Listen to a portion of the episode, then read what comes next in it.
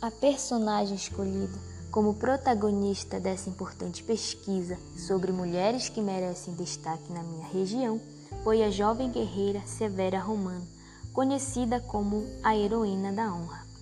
Severa Romana Ferreira, uma mulher brasileira de 19 anos, casada com o cabo de esquadra do 15º Batalhão de Infantaria, Pedro de Oliveira, de 22 anos, a qual foi brutalmente assassinada pelo cabo do mesmo batalhão, Antônio Ferreira dos Santos, de 38 anos.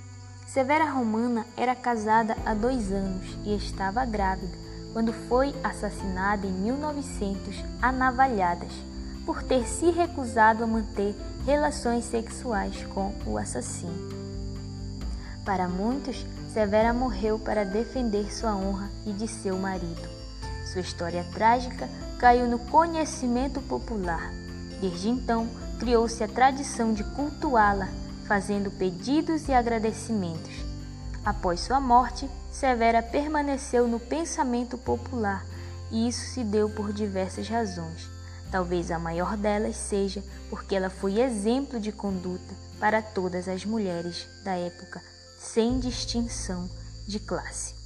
Atualmente, Severa Romana é lembrada e cultuada por diversas maneiras. Severa se tornou uma santa popular.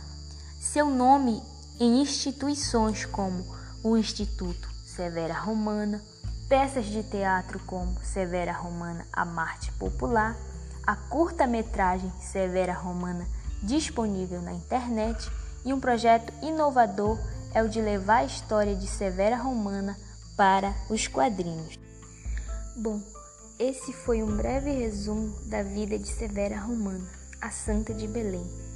Uma mulher comum, mas que mereceu e merece destaque por sua coragem e determinação. Infelizmente, essa é a realidade de muitas mulheres em todo o Brasil, que perdem suas vidas vítimas do feminicídio. Através da história de Severa, quero homenagear a todas as mulheres que partiram mas que com certeza deixaram saudade e fizeram história.